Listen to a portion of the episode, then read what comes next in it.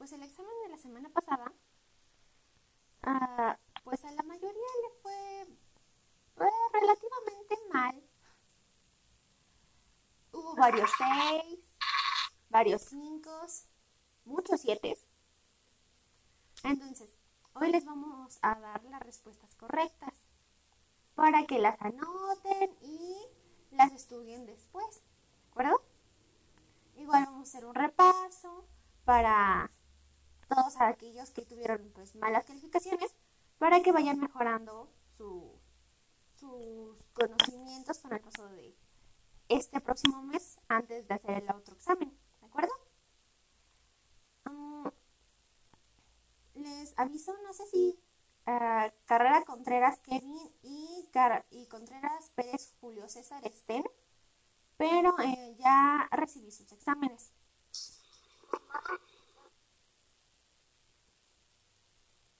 Ah, ya recibí los, los, exámenes de esas dos personas, eh, pero todavía no los califico. Entonces, eh, les mandaré la calificación hoy más tarde o mañana.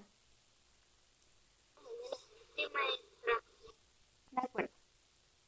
Ahora, hubo varias preguntas en las cuales yo siento que la confusión no fue tanto por que no supieran, porque yo sé que saben la respuesta, sino porque no leyeron bien que les estaban preguntando. Recuerden que en todos los exámenes tienen que leer muy detenidamente las preguntas y las respuestas que se les dan en dado caso de que sea de opción múltiple. Entonces vamos a leer las, las preguntas una por una. La primera dice, según la religión, según la religión, ¿cómo se creó el universo y todos los seres vivos? Aquí la mayoría, la gran mayoría, escribió, bueno, marcó la opción de gracias a Dios. Esa es la respuesta correcta. Sin embargo, hubo como ocho personas, más o menos, que escribieron que era por el Big Bang. Recuerden que eh, la teoría del Big Bang, que es de la gran explosión, es una respuesta que nos da la ciencia. Es decir, es algo que ellos tienen concebido como que pasó y tienen las causas y lo tienen de cierta manera comprobado o lo están comprobando. Pero la religión nos plantea que el universo y todas las cosas que Dios creó, todas las cosas que vemos a nuestro alrededor, las, las aves, los árboles, los seres humanos, fueron por obra de Dios. Que cierto día eh, Dios dijo que se haga la luz y se hizo la luz y se hizo, y se hizo el sol y se hicieron las estrellas y se hicieron los planetas. Dentro de la teoría del Big Bang, me acuerdo que en algún punto de la clase se los mencioné, existe algo que se llama la partícula de Dios. de hecho, creo que aparece mencionada en alguna serie, no me acuerdo cuál. Em, pero esta partícula de Dios dicen que pues el movimiento es generado por algo, por alguien, por una fuerza. Eso quiere decir que la explosión no pudo haberse hecho de la nada. Y a, esa, ese motivo de la explosión se le llama partícula de Dios. Es decir, la teoría científica toma en cuenta la participación de un ser divino. ¿De acuerdo? Entonces, supongo que por ahí fue la confusión de que no leyeron adecuadamente la pregunta, porque nos pregunta explícitamente, según la religión, o sea, ¿cuál es la explicación de la religión ante esto? No la explicación de la ciencia. ¿Alguna duda? No, maestra. De acuerdo. No, maestra. No, maestra. Ahora, luego dice, ¿cuál es la misión que Dios nos encomendó en el jardíin del Edén? En esta todos la tuvieron bien y pusieron cuidar de su creación. Esa está perfecto. Ahora, de los siguientes científicos, cuál de ellos fue sacerdote o religiosa. Todos los científicos, los nombres de los científicos que ahí aparecen, todos fueron pertenecientes a la religión católica. Sin embargo, muchos de ellos fueron laicos. ¿Y qué es una persona laica? Pues una persona que profesa su religión, pero que no es perteneciente a la vida consagrada, es decir, que no ha consagrado su vida a Dios. O sí, que no ha consagrado su vida a Dios. Y que no es un sacerdote, que no es una religiosa. Son como nosotros, que somos católicos, pero no somos monjas, no somos sacerdotes. Al menos no aún. Entonces, la respuesta correcta, y la pusieron la mayoría, era la opción donde tiene a Gregor Mendel, George Lemaitre y Marie Kenner Keller. Las otras dos opciones de Gertie Cori, Mario Molina, Piedad de la Sierva y María Montessori, todas esas personas son personas católicas, es decir, que profesan la fe católica, pero no son sacerdotes. ¿De acuerdo? Eso hay que tenerlo muy en claro. ¿Dudas?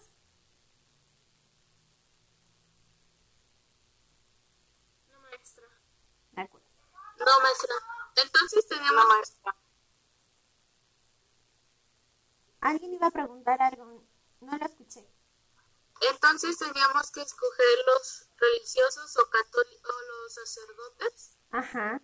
Teníamos, tenían que escoger a las personas que eran sacerdotes o religiosas. Eh, la opción correcta era Gregor Mendel, que es sacerdote, bueno, fue sacerdote, George Lemaitre, que fue sacerdote, y Mary Kenner Keller, que fue religiosa, bueno, fue monja.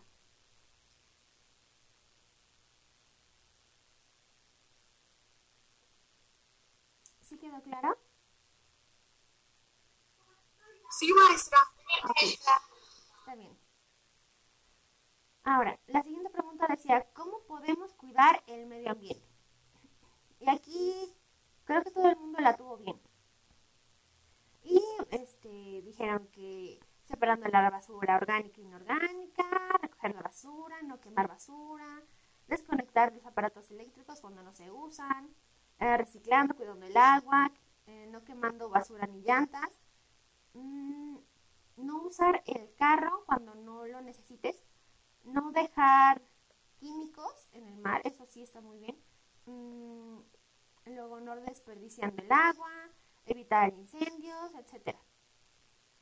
Aquí todos la tuvieron bien porque mencionaron una o varias maneras de cuidar el medio ambiente.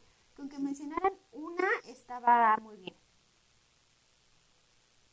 Ah, lo siguiente fue, ¿cuáles son las tres vocaciones eclesiásticas?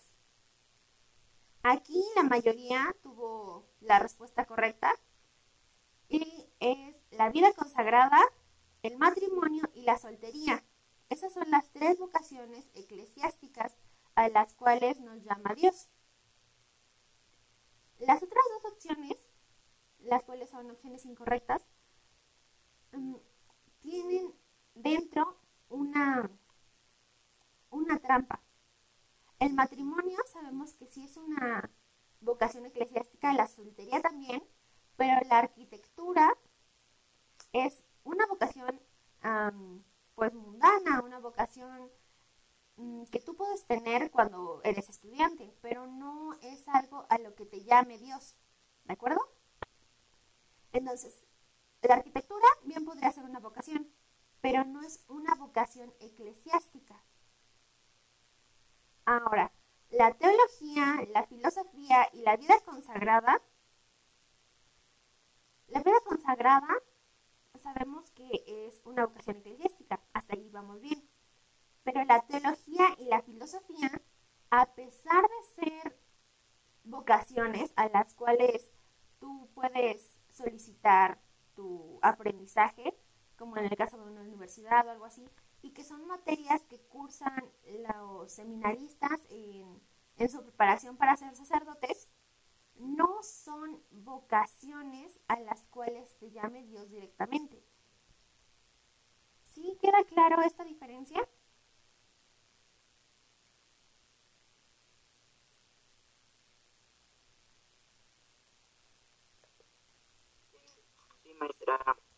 De. Ahora, dice, ¿cuáles son los sacramentos de servicio al prójimo? Mm, la mayoría puso que matrimonio, comunión, confirmación y bautismo. Y esa respuesta es incorrecta. Vamos a ver por qué. El matrimonio es el servicio que tú das a tu pareja y que tu pareja te da a ti. ¿De acuerdo? Es una unión de servicio. Son serviciales el uno con el otro. Ahora, la comunión es cuando tú recibes el cuerpo y la sangre de Cristo. La confirmación es cuando tú recibes los frutos del Espíritu Santo. Y el bautismo es cuando tú recibes el nombre de Hijo de Dios. Eh, también recibes eh, la capacidad de ser sacerdote, rey y profeta. Y recibes al Espíritu Santo. Entonces, la comunión, la confirmación y el bautismo son cosas que tú recibes. ¿De acuerdo? Y el matrimonio es algo que tú das. Tú das amor y respeto a tu pareja, tú das ah, protección, tú das compañía y usualmente es algo que, que va y que viene. ¿De acuerdo? Es algo, ¿cómo se dice? Mm, equitativo. La respuesta correcta a esta pregunta era unción de los enfermos, matrimonio y orden sacerdotal. La unción de los enfermos, tú le das una asistencia uh, religiosa a una persona que padece cierta enfermedad. El matrimonio, tú das compañía, amor, respeto a tu pareja. Y orden sacerdotal, tú haces, tú das un servicio a la comunidad religiosa, ya sea siendo parte de un, una asociación religiosa, como pueden ser eh, las personas de las camisetas verdes que dan un servicio, uh, los ministros que dan el servicio de la Eucaristía, uh, los sacerdotes que dan un servicio, eh, ofician las misas, las catequistas que dan un servicio, que dan clases, todos esos, um, todas esas pequeñas comunidades dentro de la iglesia pertenecen a orden sacerdotal. Son cosas que tú vas a hacer, ¿de acuerdo? Y otra este, respuesta que estuvo mal fue la de penitencia, matrimonio y comunión. La penitencia es algo mm, en la que tú intercambias algo con Dios. Tú le entregas tus pecados a Dios y Él te da el perdón.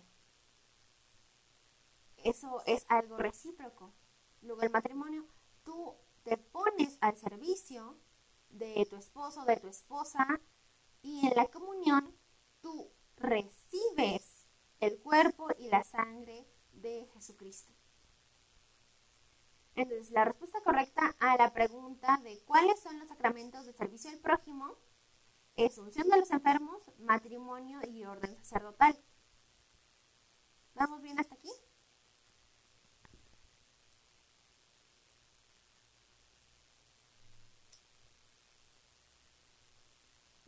Maestra, no se le escucha bien. Ay. Maestra, se le corta mucho, maestra. ¿Todos los demás sí me escucharon? Sí, maestra, te escucho bien. Mm, sí, maestra. Bueno. Ahora, la siguiente pregunta fue, ¿cuál es la opinión de la Iglesia Católica ante la nueva ley de matrimonio igualitario. De esto ya habíamos hablado. Les di, de hecho, una frase que dijo el Papa Francisco diciendo que las personas homosexuales son hijos de Dios y por lo tanto tienen derecho a tener una familia y nadie debería sentirse excluido por no tener una. Y a lo cual dice que él bendice a los matrimonios que son consagrados ante la ley civil, ante un juzgado público, eh, entre personas homosexuales. Pero aún no hay esta nueva reforma en la cual la iglesia celebre la consagración de un matrimonio. Entonces, la mayoría, la gran mayoría puso que estaban de acuerdo, que estaba bien, que la gente homosexual tenía derecho a estar en una familia. Otros pusieron que, eh, que está bien, pero que la discriminación sigue dentro de la iglesia porque no todos los católicos están de acuerdo. Y eso también está bien. Pero otros pusieron que no, que porque eh, Dios había hecho al hombre y a la mujer para ser pareja. Y eso, aunque es cierto, es la opinión de la iglesia hace muchos años. Entonces, ante esta nueva ley de matrimonio igualitario, estaremos de acuerdo de que em, la iglesia se divide como tal en dos bandos, vamos a ponerlo así. Las personas que dicen, ok, pues sí, que se casen en lo civil, no hay problema, a mí no me afecta. Y otros que dicen, no, porque están Em, están pecando, están cometiendo algo que no es puro, que no es de Dios. Mm, y los juzgan mucho. Entonces, vamos a recordar algo aquí que es muy importante. ¿Quién es aquel que juzga nuestros pecados? ¿Quién, va a juzgar nuestros pecados? ¿Tú los juzgas?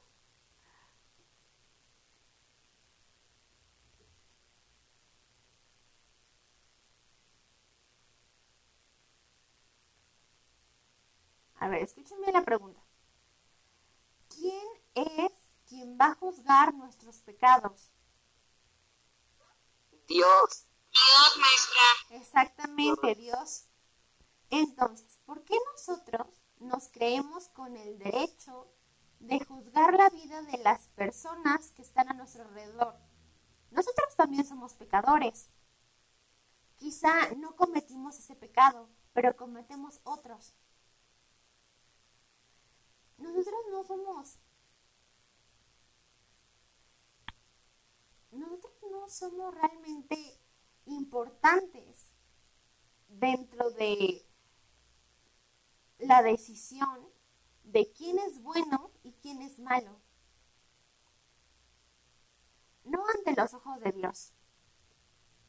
Dios en el juicio final va a juzgar cómo hemos sido y si nuestras acciones buenas son realmente buenas. Yo les explicaba en algún momento que puedes cometer una, una acción muy buena que a, los ojos de las personas son muy buenas, son una acción ejemplar, ejemplar, pero que a los ojos de Dios pueden no serlo. ¿Por qué? Porque detrás de ella puede haber un motivo pecaminoso. ¿A qué me refiero? Tú puedes darle de comer a un perrito de la calle. Y sabemos que darle de comer a un perrito entra dentro de las obras de misericordia, que es darle de comer al hambriento. Y hasta ahí la obra es muy buena. Si tú vas, le das de comer a un perrito de la calle, la obra está muy bien. Pero si después de hacerlo, tú te, tú te jactas de, ay, es que yo soy súper buena persona y le doy de, comer a todos los perritos de la calle porque pues soy bien bueno y adopté a un perrito ya, y me llevé al museo, ¿eh? O sea, como, como si llevarte a un perrito con discapacidad o que no es tan agraciado según las personas sea motivo de que otras personas te aplaudan y te adoren. No.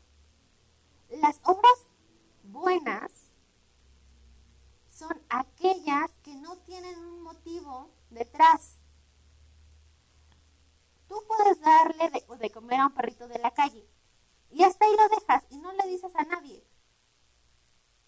Y ya. Hasta ahí la obra fue buena y simplemente fue buena.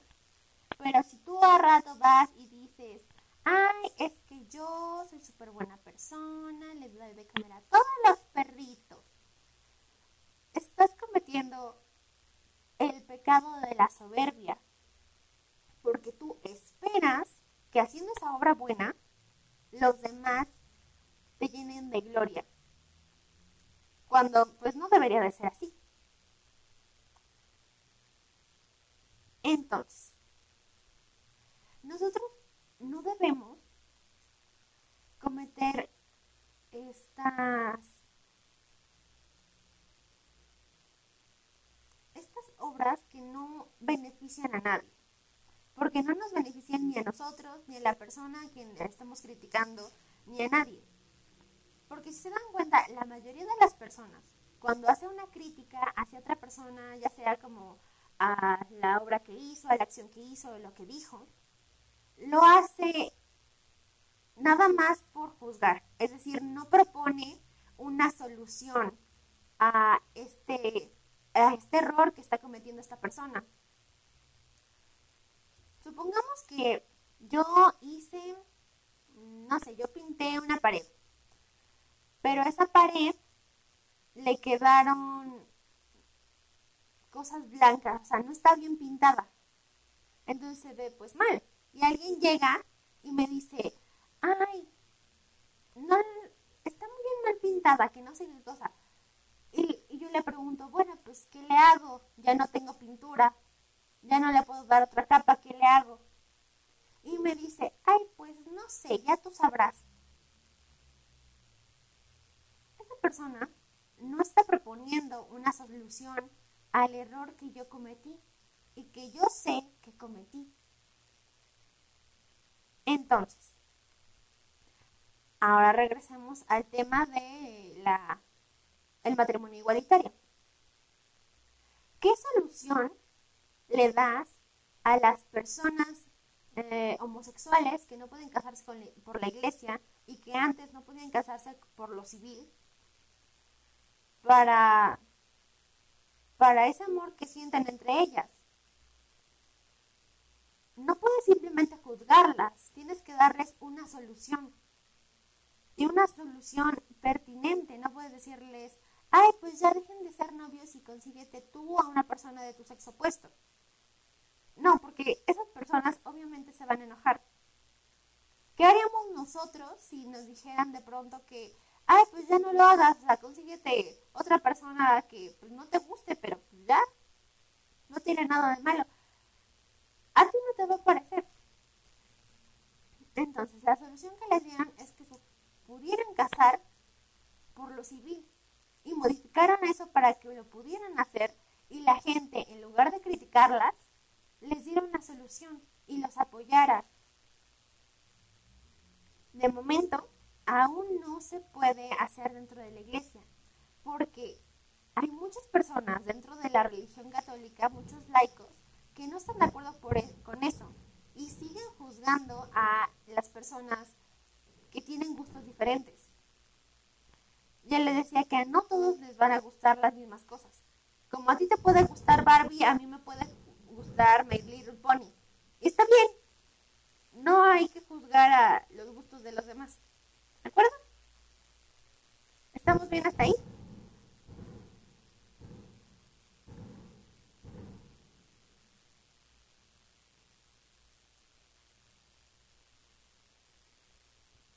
Creo que no me escuchan.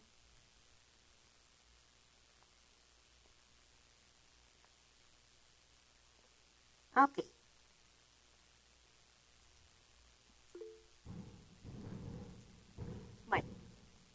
Pues vamos a seguir con las preguntas. Dice, ¿cuál es el trabajo del el Papa? Y aquí este, muchos le pusieron que dirigir la iglesia, ah, que es el líder religioso, que también es jefe de la ciudad del Vaticano, que es sacerdote, guiar a los católicos, ser la cabeza de la iglesia, ser responsable de designar obispos, cardenales y santos, y resuelve los problemas de la fe. Maestra, también puede ser ser imagen. Sí, también. Ya decíamos que es el responsable de la imagen mundial de la iglesia, es decir, es aquel que representa a la iglesia católica. Y además es algo así como el presidente de la ciudad del Vaticano.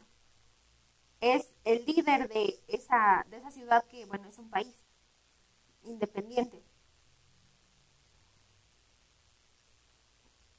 Ahora, aquí, siguiente pregunta, la mayoría se equivocó.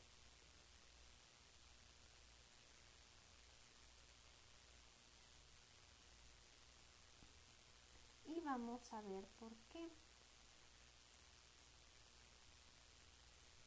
Mm, dice, ordena de mayor a menor la jerarquía de la iglesia.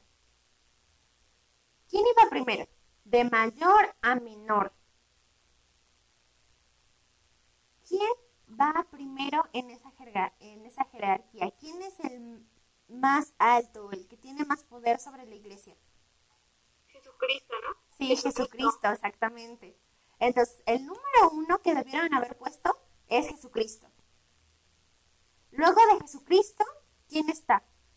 El Papa. El Papa, exactamente. El Papa. Porque el Papa es el representante de Cristo en la tierra. ¿Ok? Es nada más su representante. Ahí luego del Papa, ¿quién está? Un obispo. No, ¿quién está? Cardenal. Ajá, Los cardenales. el cardenal, exactamente. Y el cardenal es el que dirige, bueno, es el representante de la iglesia en cierto país. Por ejemplo, está Jesucristo, luego el Papa y luego el cardenal de México. Y luego el cardenal de todos los países. Todos los cardenales están en ese nivel, porque son los representantes de la iglesia de cierto país. ¿De acuerdo? Luego de los cardenales, ¿quién está?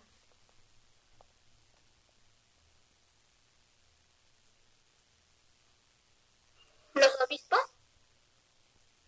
No, antes.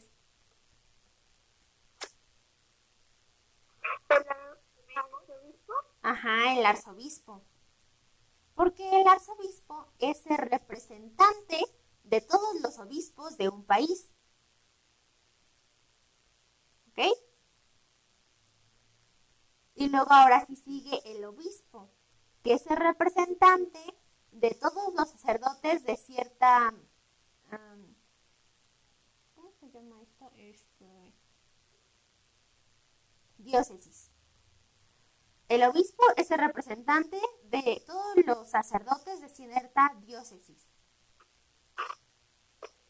Y luego del obispo están los sacerdotes. Y los sacerdotes son los representantes de varias iglesias dentro de algún territorio. Por ejemplo, aquí en Milpalta, eh, el sacerdote, el Padre Jesús, es el representante de la iglesia de San Francisco, de San Jerónimo, de San Juan y de Santana. ¿De acuerdo? Y luego de los sacerdotes, tantito más abajo, están eh, los diáconos, pero no se los puse. eh, les puse los seminaristas. Los seminaristas, que son personas que se están preparando para ser sacerdotes. Y antes de ellos estamos nosotros, que somos los laicos. ¿De acuerdo? Los laicos que no pertenecemos todavía a la vida consagrada. Que estamos estudiando cosas sobre Dios para ser parte de la religión católica, pero no vamos a estudiar, por así decirlo, eh, una carrera para ser sacerdotes. O quién sabe, a lo mejor aquí sale el próximo sacerdote de San Francisco.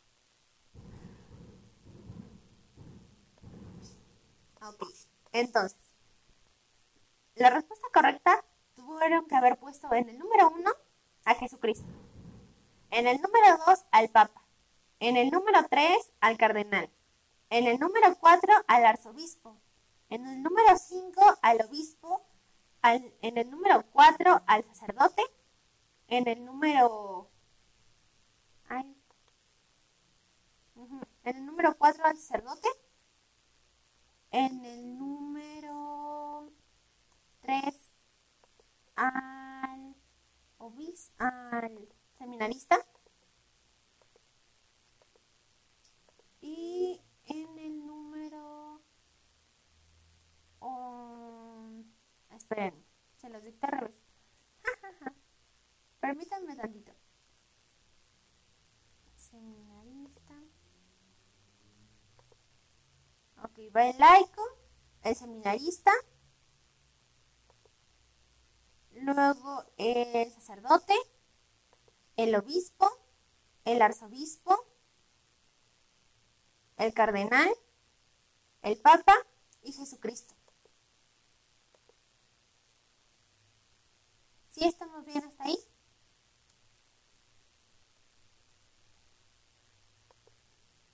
Sí, maestra. Ah. Ahora, mm, la siguiente pregunta dice, ¿quién fue el primero en pensar en nuestros derechos como humanos? Y aquí la mayoría respondió que fue Dios, que fue Dios Padre, que fue este, que fue Dios. La respuesta correcta es sí, es Dios Padre. Algunos pusieron que Jesucristo. Y ahorita vamos a ver por qué Dios Padre. ¿Se acuerdan vimos mm, algo que se llamó los derechos humanos? Estuvimos hablando sobre eso.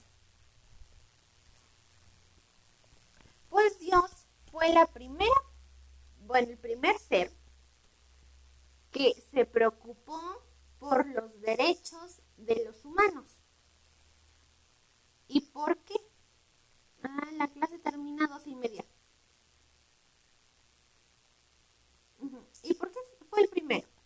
Bueno, pues Dios nos hizo libres, totalmente libres, de elegir qué camino seguir, de decir yo quiero que eso se llame tal, que aquello se llame tal. Y no solamente nos hizo libres a nosotros, hizo libres a los animales, hizo libres a las plantas silvestres, porque están ahí, o sea, no son dueñas, no son propiedad de alguien más que de Dios. Es decir, no los sometió ante su voluntad. Los creó y dijo, reproduzcanse. Y ya. No, no los obligó a nada como tal. Porque Dios quería que tuviéramos una relación de amor con Él. Pero el amor es algo que no puedes forzar. No puedes obligar a alguien a que te ame. Y por lo tanto tenía que hacer a seres libres. Entonces, Dios fue el primero en pensar en los derechos humanos, en los derechos humanos más básicos, que son ah, la libertad, la vivienda, eh, la comida. Sí, está bien si se lo pusiste Dios y no Dios Padre. Mm, eh, la comida, el alimento, la salud. En todo eso Dios sí pensó. Pero como fue creciendo la sociedad, como fueron eh, existiendo otras entidades, se fue haciendo, se fueron creando formas de gobierno. Y entonces surgen nuevos derechos que pues Dios a lo mejor pues, no pensó en el inicio porque pues no sé, pensó en los derechos elementales, porque después de eso, los seres humanos tendrían la capacidad de crear más derechos y de pensar en su propio bienestar.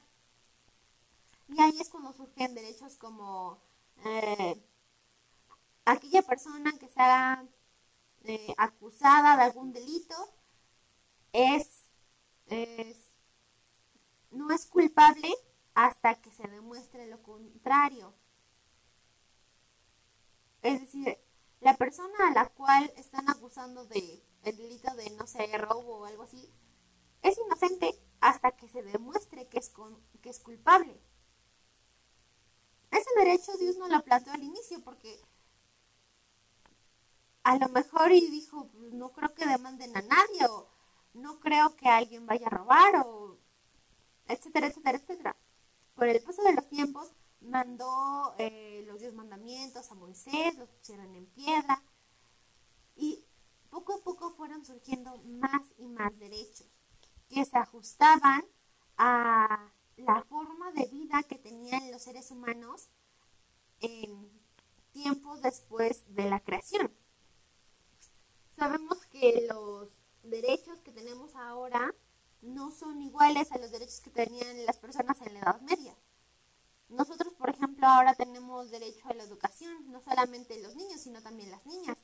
Y tenemos derecho a una educación básica hasta la secundaria y dentro de poco hasta el nivel medio superior, es decir, la prepa. Antes eso no existía. Antes la educación básica era la primaria y solamente era para hombres, no para mujeres. Y antes la educación eh, le impartían dentro de conventos, es decir, era una educación totalmente religiosa.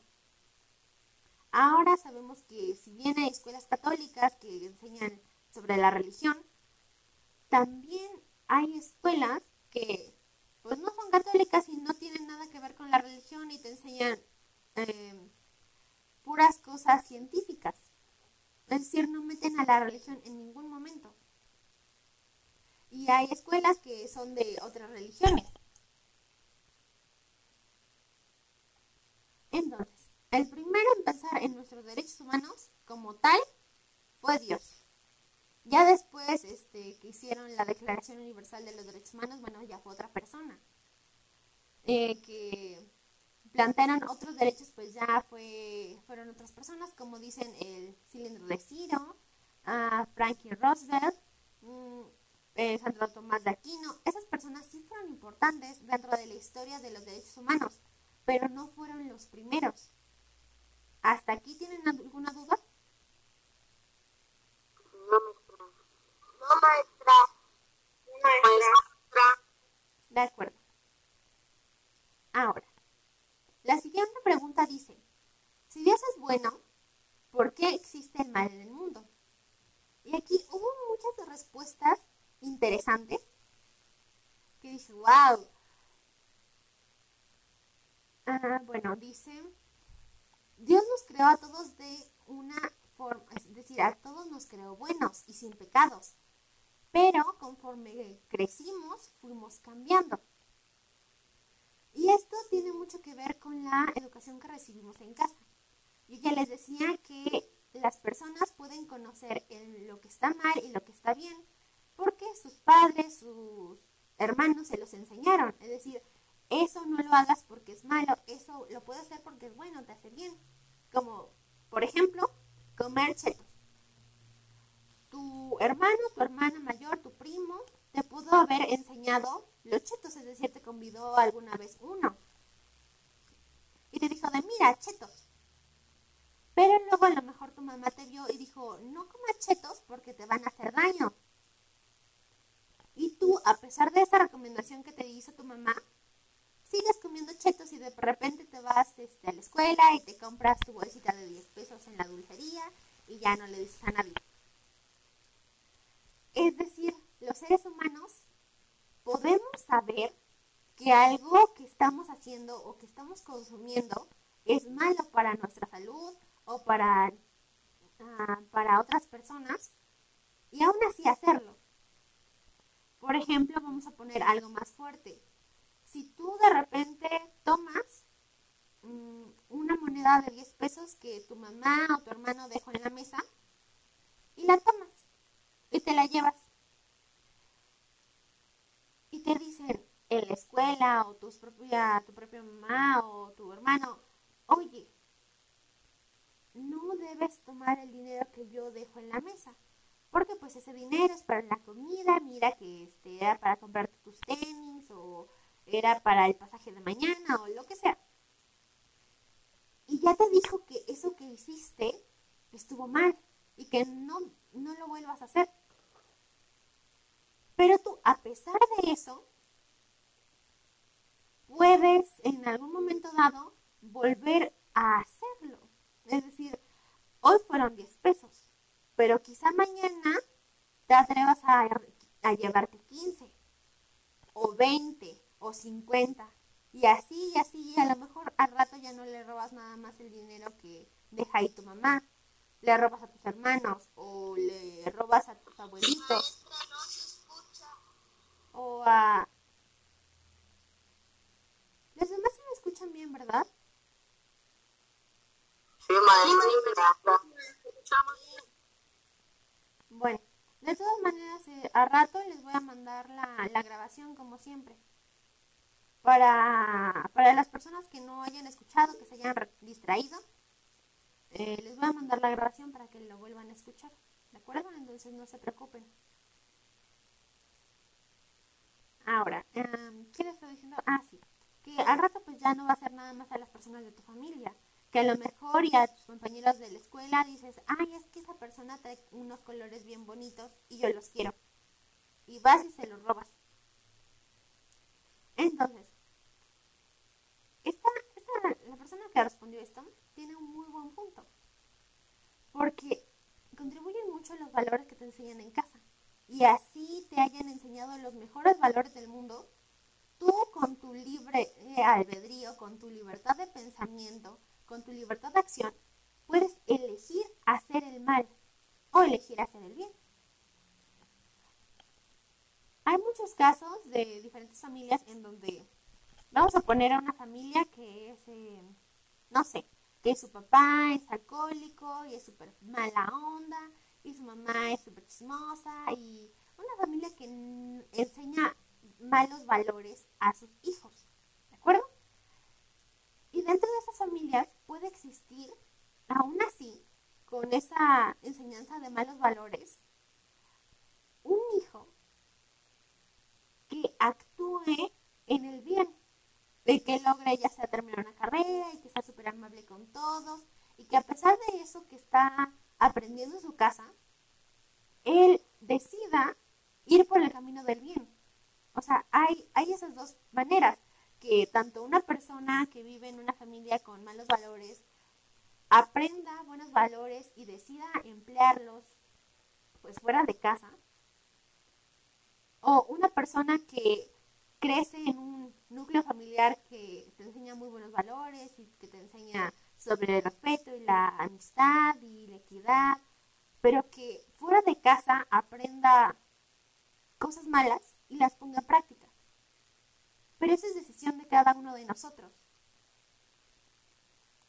Ahora, mm, una respuesta que yo sí tomé como mala, dice, porque Dios no es perfecto para hacer eso. Y a pesar de que la respuesta es parcialmente correcta, hay algo que no está bien, decir, Dios no es perfecto. Esa frase es incorrecta, ¿de acuerdo? Esa frase es incorrecta porque habíamos hablado de que Dios sí es perfecto. Dios sí es perfecto. Pero su omnipotencia, es decir, su, su capacidad para hacer todo lo posible, se limita por nuestra libertad. En el momento en que Dios nos hizo libres, su propia omnipotencia, porque entonces ya no nos puede obligar a hacer algo que nosotros no queramos, porque nosotros somos libres para decidir si hacerle caso o no. Entonces, Dios sí es perfecto, más bien lo que yo supongo que quería decir esta persona es que Dios nos ha hecho libres y por eso no puede obligarnos a hacer algo que no queremos, como por ejemplo eh, elegir el camino del bien. O sea, no puede obligarnos a ello. Ah, después dice que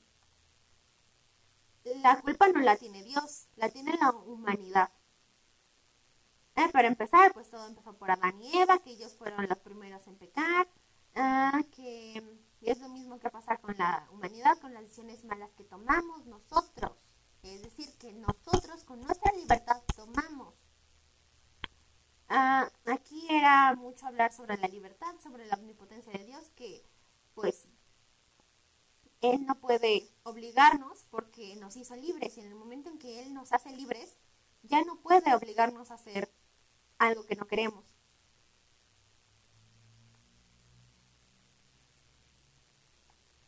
Luego dice, porque Dios nos creó libres, porque, em, porque aquí, aquí alguien puso que porque Dios no es todopoderoso ni omnipotente. Y aquí, aunque tiene parte de la razón,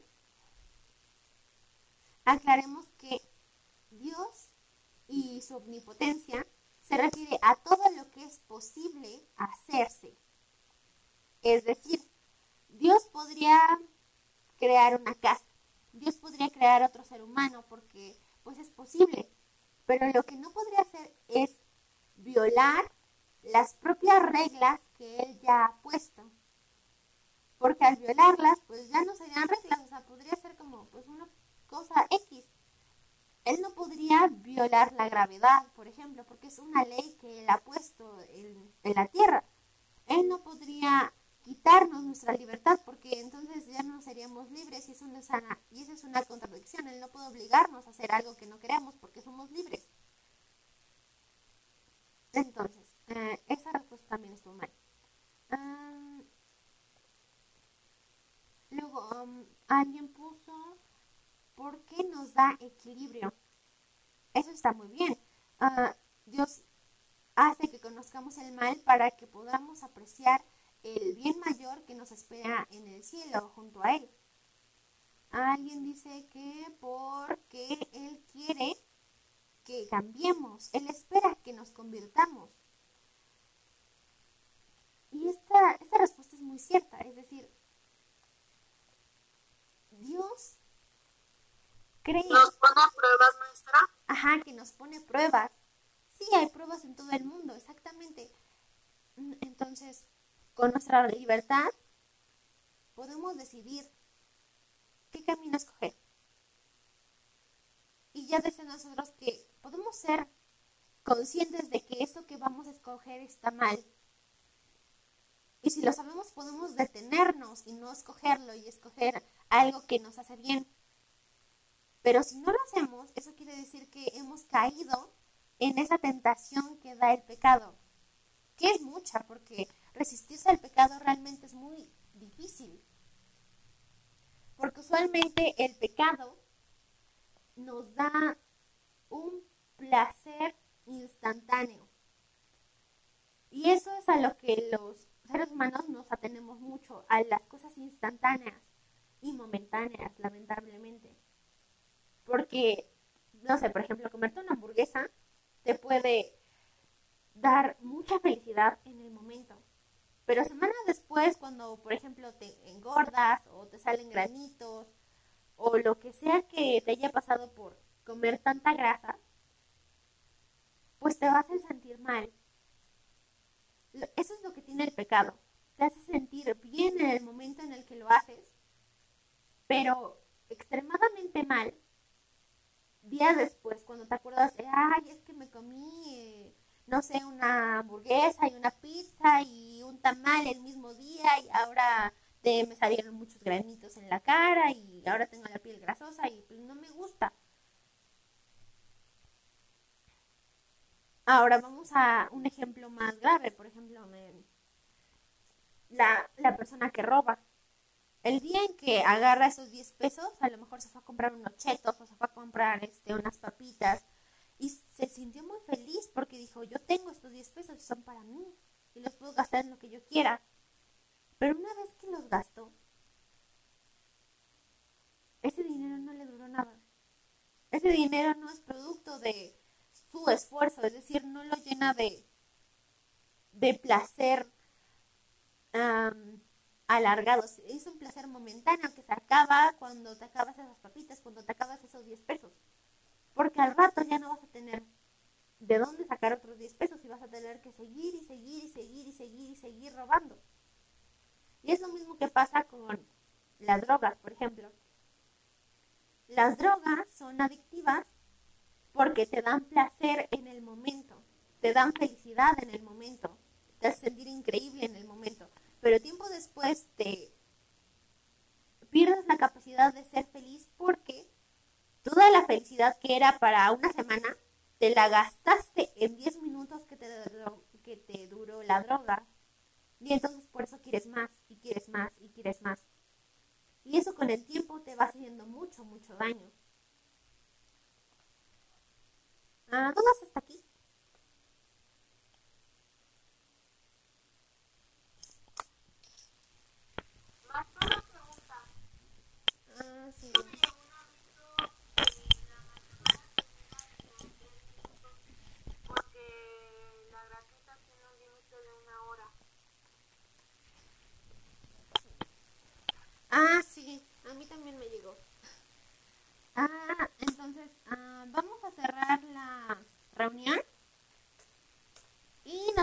a volver a unir, ¿de acuerdo?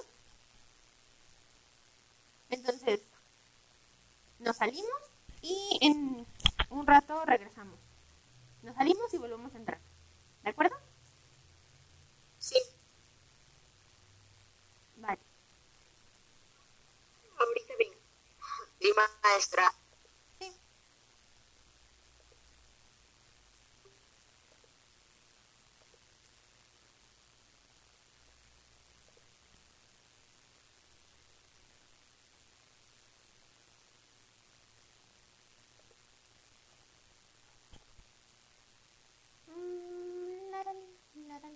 la la la. Da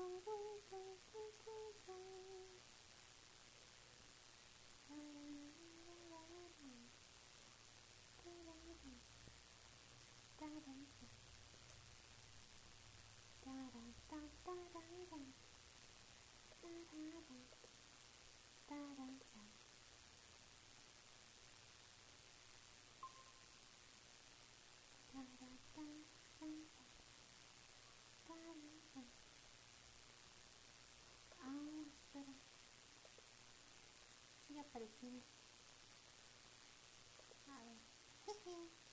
Maestra, no se oye.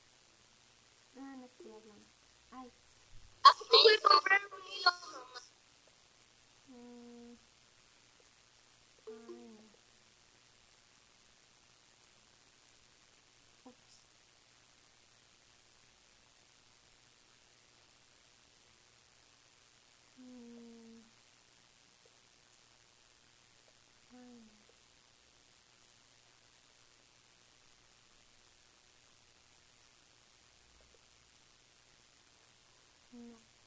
don't oh no.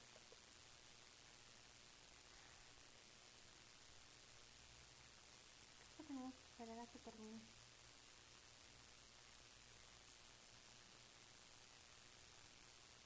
Bueno, terminó.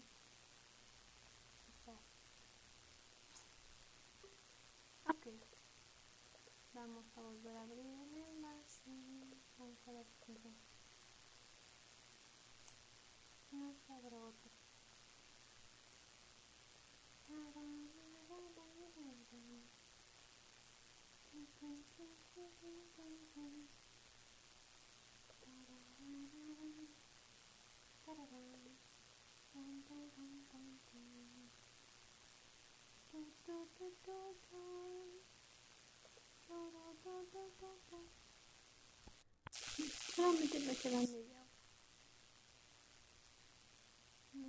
Mm-hmm.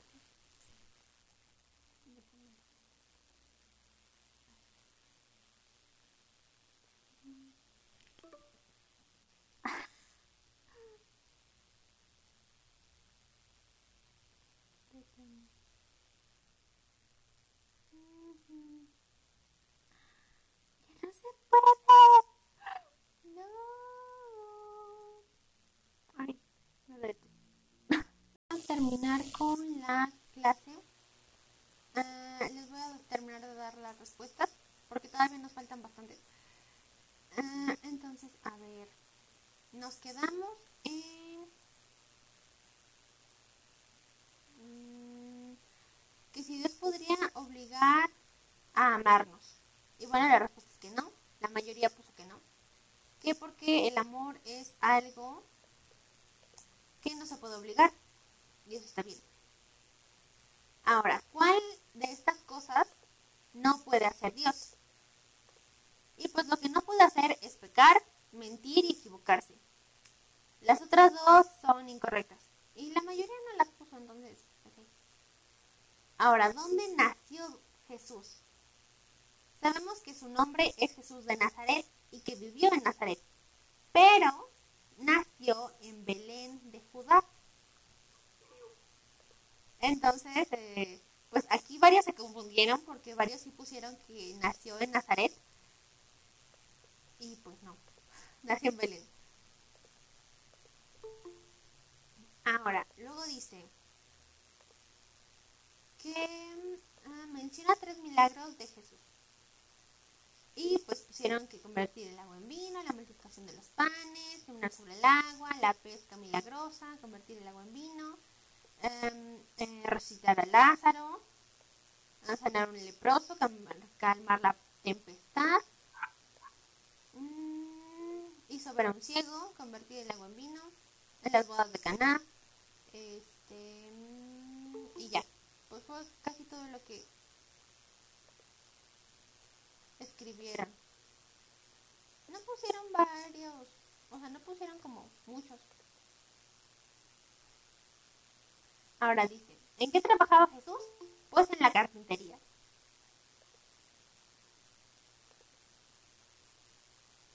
Luego dice, ¿quiénes son los padres de Jesús?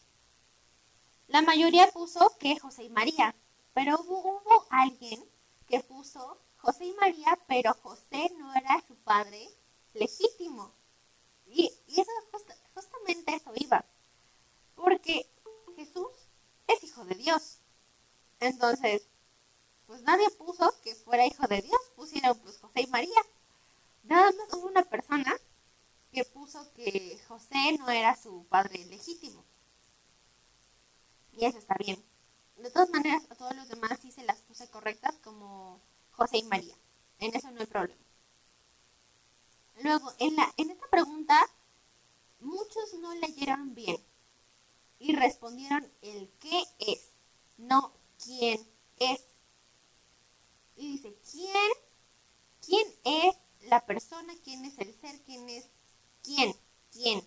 Es la Santísima Trinidad. Pues es el Padre, el Hijo y el Espíritu Santo. Aquellos que contestaron que es un dogma, que es eh, el dogma central de la naturaleza de Dios, que es eh, la unión. Hubo alguien que puso que es la unión conformada por tres personas y puso el Padre, el Hijo y el Espíritu Santo. Eso está bien porque responde al qué es y al quién es. Eso está muy bien, no se la puse mal. Ah, pero sí, era el Padre, el Hijo y el Espíritu Santo. Aquí varios se equivocaron porque pusieron el qué es y no el quién es. Y luego, en la siguiente pregunta se me hizo muy, muy raro que se equivocaran tantas personas. Porque dije, no, no puede ser. Si yo les dije, ¿en cuántos dioses creemos? La mayoría puso que uno, pero la mayoría fueron como cinco personas. Son tres, maestra. No, ¿cómo vas a ir a creer? No, son uno, ¿ok? Creemos en un solo Dios, que está dividido, que está representado por tres personas distintas, que son el Padre, el Hijo y el Espíritu Santo. Pero esos tres son un solo Dios, es el mismo explicábamos que Dios es como una plastilina y que esa plastilina la puedes moldear como Jesús, puedes hacer un, ser humano que pues fue la forma en la que se presentó Jesús. Puedes hacer una palomita, que es la forma en la que se presenta el Espíritu Santo. Puedes hacer un triángulo en la forma que se representa al, a Dios Padre. Pero sigue siendo la misma plastilina. ¿De acuerdo? Entonces, esas tres personas siguen siendo el mismo Dios. ¿Quedamos claros? Sí, maestra. Ok. Y Maestra, de, entonces los que pusieron, pusieron el dedo sí, pregunta. está pregunta. mal. Ah, sí. Si no pusieron este, el Padre, el Hijo y el Espíritu Santo, sí se las tomé como incorrectas porque no respondieron a la pregunta como tal. ¿Ok?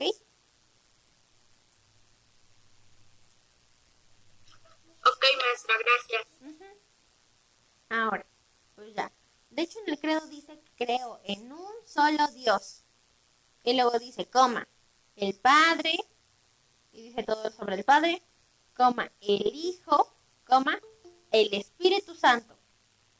Esas son las tres divisiones de ese un solo Dios en el que creemos. ¿De acuerdo?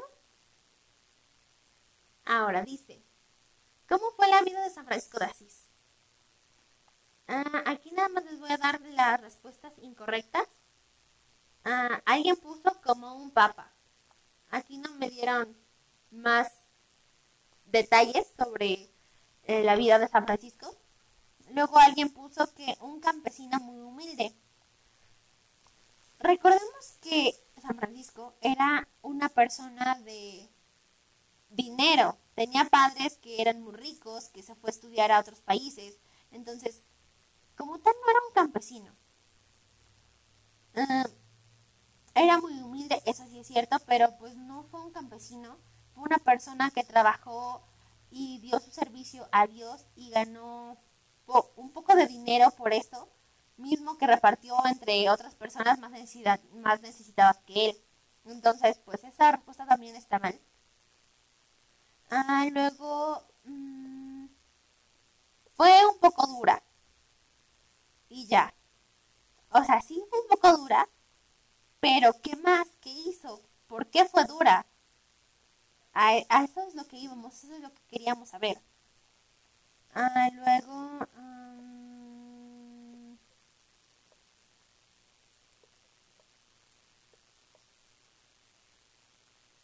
mm, pues ya creo que esas fueron como todas las respuestas incorrectas que hubo.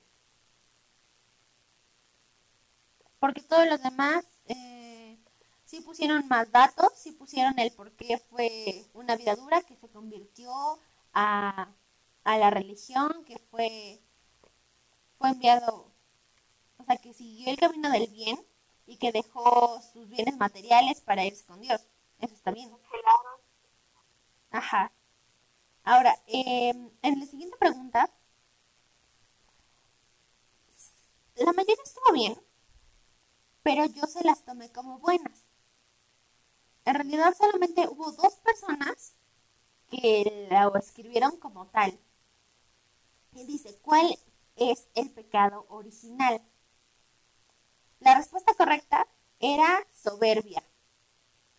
Hubo algunas personas que sí la pusieron, pero otras, este, alguien puso avaricia y me quedé con cara de mm, no. O sea, la avaricia es como una consecuencia de la soberbia. Como yo me creo mucho, como siento que me, me deben mucho respeto y tengo que tener mucho poder, o sea, yo me creo demasiado y superior a los demás, pues soy avaricioso y quiero todo para mí. Pero la avaricia es una consecuencia de esa soberbia que sintieron Adán y Eva. Ahora, Maestra, ¿no también podría ser comer fruto? sí, y de hecho se las tomé como buenas, porque dijeron que pues cuando Adán y Eva desobedecieron y comieron el fruto prohibido, etcétera, etcétera. Lo mismo pero con otras palabras, pero esa era su idea principal. Y eso sí, o sea, sí fue el pecado original, pero tenemos que ver el transformo, el trasfondo del por qué lo hicieron. Esa acción que, que hicieron de comer el fruto prohibido, de desobedecer a Dios, tuvo un motivo pecaminoso detrás. Y ese motivo pecaminoso fue soberbia. Está bien como lo plantearon, que fue cuando desobedecieron a, a Dios al comer el fruto prohibido, pero también hay que recordar que, pues, cuál fue el motivo pecaminoso de esa acción que cometieron. ¿De acuerdo?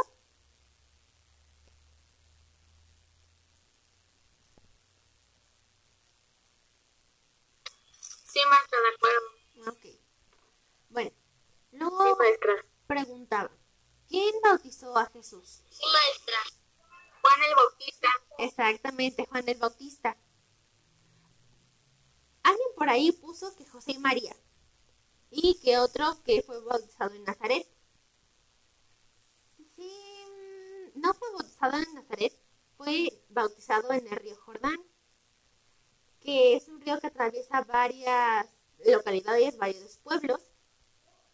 Y pues no fue bautizado por José y María porque recordemos que Jesús fue a bautizarse a los 30 años de edad. Él ya tenía 30 años. Él fue voluntariamente a bautizarse con su primo Juan el Bautista. Es decir, José y María no lo llevaron a bautizarse. ¿Ok? Ahora, este, dice, menciona un canto católico en el cual se relate un milagro de Jesús. Pusieron que la barca, si tuvieras fe, el granito de mostaza, el pescador de hombres, un milagro de amor, mm, entre tus manos. Todos esos sí estuvieron bien. Hubo, eh, de, hecho, creo que todos, todos lo tuvieron bien. Hubo varias respuestas que no me esperaba, pero dije, a, recordar la, la, lo que dice la canción, bueno, el canto, dije, sí, sí habla sobre los milagros de Dios. Luego dice, ¿cómo podemos predicar el Evangelio? Ah, compartiéndolo por redes sociales, con nuestras propias palabras, ir a misa. Maestra, yo en esa pregunta le iba a poner que también por YouTube. Ah, sí, también se puede. Porque mamá escucha los evangelios en YouTube. Sí, de hecho hay varios este, audios que leen, eh, bueno, como audiolibros en los cuales leen libros de la Biblia. Son muy interesantes, deberían buscarlos si algún día tienen tiempo y curiosidad por hacerlo. Eh, pueden buscarlos en YouTube, hay, hay muchos, son interesantes. Eh, y ya te evitas como eh, decir de, ah, es que no puedo porque no tengo tiempo de leerlo. Bueno, pues alguien lo está leyendo por ti y pues ya nada más tú lo escuchas. Luego alguien puso que bíblicamente no sé bien a qué se refería con esto, pero fue como de, ok, pues compartiendo lo que dicen las escrituras con otros, pero no lo puso como tal, entonces se la tomé como mala. Ah, luego, ah, hablando con Dios, eso sí está bien, debemos estar preparados, consagrarla con buenas acciones al prójimo, dando a conocer la palabra de Dios, conociendo los evangelios, Ah, con la Biblia, es decir, pues leer la Biblia, está, está muy bien. Luego, escribe un comentario acerca de la libertad humana. Aquí mm, realmente no es que hubieran muchos comentarios largos. Muchos pusieron que nada más porque Dios nos creó para ser libres, que está bien, que somos libres, que cuando creó la libertad humana Dios, pues estuvo bien, que todos podemos elegir que gracias a eso la, humanidad tiene el derecho de la libertad, que, que todo se debe hacer con medida y no, y no abusar de esa libertad. Eso también es cierto. Recordemos que nuestros derechos como seres humanos terminan en donde comienzan los derechos del otro. Es decir, nosotros podemos tener libertad de expresión, pero la otra persona tiene derecho a ser respetada. Por lo tanto, nuestro derecho de libertad de expresión termina cuando cruzamos, cuando empieza ese derecho que tiene el otro a ser respetado. Es decir, no podemos faltarle a ese respeto que él tiene, porque entonces estamos abusando de nuestra propia libertad de expresión.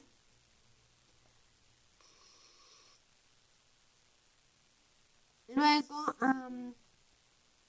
¿por qué quiero recibir tus sacramentos? Aquí sorprendentemente puse varias mal, Porque a pesar de que, es una buena razón, pero no... Pero no se necesitan tus sacramentos para hacer ciertas cosas que aquí pusieron. Como por ejemplo para confesarme. Sabemos que antes de recibir la comunión, antes de hacer tu primera comunión, debes confesarte. Se hace este, una reunión con el Padre en donde tú confiesas tus pecados y posterior a eso hacen la misa de la primera comunión. Es decir, no te purificas primero, ¿no, maestra? Exactamente, te purificas primero. Es decir, no necesitas haber hecho tu primera comunión para confesarte. Al contrario, necesitas confesarte para hacer tu primera comunión. Y luego aquí alguien puso para ser hija o hijo de Dios. Esto sabemos que se nos otorgó en nuestro bautizo. Si la persona pues no está bautizada, pues claro que está bien, pero pues si ya fuiste bautizado, te aclaro que pues tú ya eres hijo de Dios. Tú no necesitas recibir eh, la comunión para hacerlo, porque tú ya lo eres. Maestra, no me acuerdo si, cierto no, pero nosotros ya, somos reyes cuando nos bautizan. Exactamente, exacto. Tú eres hijo de Dios, tú eres rey, tú eres sacerdote y tú eres profeta. Entonces, pues todo eso, tú ya lo eres desde el momento en el que te bautizaron. Si tus padres te bautizaron ya, pues tú ya eres hijo de Dios. Y, de hecho varias personas lo pusieron y dije, ¿a poco todos ellos no se han bautizado? No creo. Mm. Bueno, pues esas fue como las respuestas que estuvieron un poco mal porque a pesar de que son pues buenas razones, te aclaro que esas cosas que tú quieres hacer, ya, o sea, las puedes hacer sin tener tus sacramentos. Y luego, respecto a las dudas que me pusieron, por ahí alguien puso que no tenía dudas, está perfecto, pero aún así vamos a ir mm, aclarando estas dudas en los próximos dos meses que nos quedan de clases. Y les voy a mandar eh, varios ejercicios de preguntas mm, sobre cuestiones religiosas para que vayan mm, para que vayan para el próximo examen, ¿no me Exactamente, sí. Para que vayan preparándose para su próximo examen. El próximo examen va a ser dentro de un mes. Yo les voy a avisar cuándo, como dos semanas antes, para que se vayan preparando. Y les voy a mandar eh, varios ejercicios sobre pues, cuestiones religiosas para que vayan quedando claras estas preguntas del, del examen pasado, para que las refuercen y pues tengan conocimiento de ello y que no se les haga como tan pesado para el examen final. Ahora, uh, ya casi terminamos con la clase, pero solamente me queda decirles que a las personas que tuvieron malas calificaciones en los anteriores exámenes, pues que no se preocupen.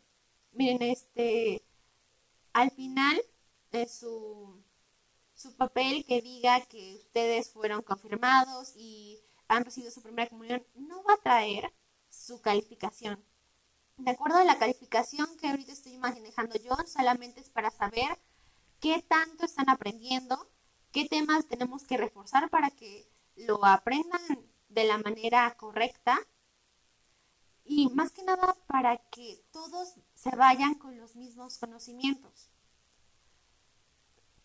Este, este pequeño curso, si se fijan, pues no es mucho tiempo antes de recibir sus sacramentos, es un pequeño escalón dentro de todo lo que van a aprender dentro de la religión, porque después de que hagan sus sacramentos, van a seguir aprendiendo.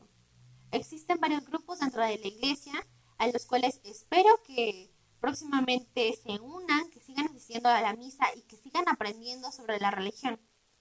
Porque este no es el curso definitivo y después de esto ya lo saben todo. No. Lo que yo quiero es sembrar en ustedes la duda, la capacidad de, de preguntar. Si tienen dudas, pregunten. No tiene nada de malo no saberlo todo, porque nosotros no somos todólogos, el único lo que lo sabe todo es Dios. Nosotros no. Y poco a poco vamos a ir aprendiendo. Entonces, eh, pues no se preocupen, estudien mucho, recen mucho, órenle a Dios y ya. Nos vemos el próximo sábado a las 11 de la mañana. ¿De acuerdo? Sí, maestra. Maestra, entonces no hay ningún problema tan grave, ¿no? No, ustedes no se preocupen. Ah, las calificaciones que yo les estoy poniendo solamente es para que sepan ustedes eh, qué temas tienen que reforzar, eh, en donde pues a lo mejor y no pusieron tanta atención, a lo mejor y no entendieron bien, a lo mejor tienen dudas.